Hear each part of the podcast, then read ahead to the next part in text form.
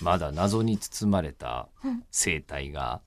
あるのです。うなぎはどこで産卵をし稚魚を育てるのかえそれはまだ人類が知ることのない地球の真実です。いけすじゃないんですか生けすには稚魚を入れているだけで卵はありません。昆布の裏とか昆布の裏についているのはおそらく数の子。えーそして私はなぜこの話がしたかったのかというとあくまで、えーえー中村江里子さんが、んそうだったえーそそうだのった外出自粛の間、何をしていたのかという話をこのトーンで聞いているという、そう私がですねはい、外出自粛となアっていたクリルパネルを挟んでいるとどう考えても犯罪者の告白にしか見えない。はい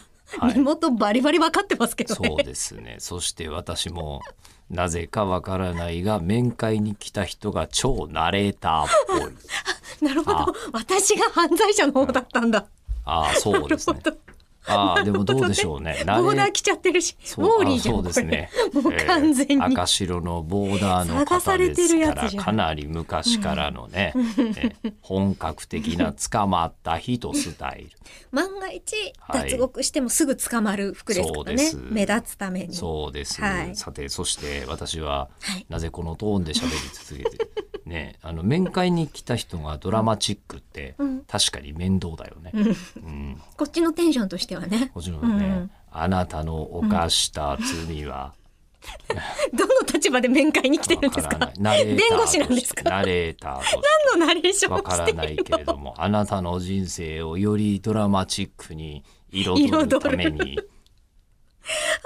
深めのトーンのナレーションをしにやってまいります。私も、はいあの、自粛前に撮ったナレーションの映像が、6月の頭ぐらいかな、に公開されて、それを心待ちにしてたりとかもしました。いつ出るのかないつ出るのかなって思って。心待ちにしているのは気持ちの状態であって、やったことではない。確かに。やったことといえば、うん、一番大きいのはあれですね、家を買いました。でかすぎる。 でかすぎる。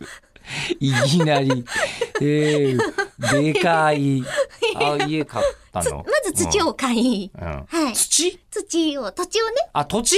はい。土買って土、そうそうそうそう。どっちかって家買ったのこのタイミングでそうなんです。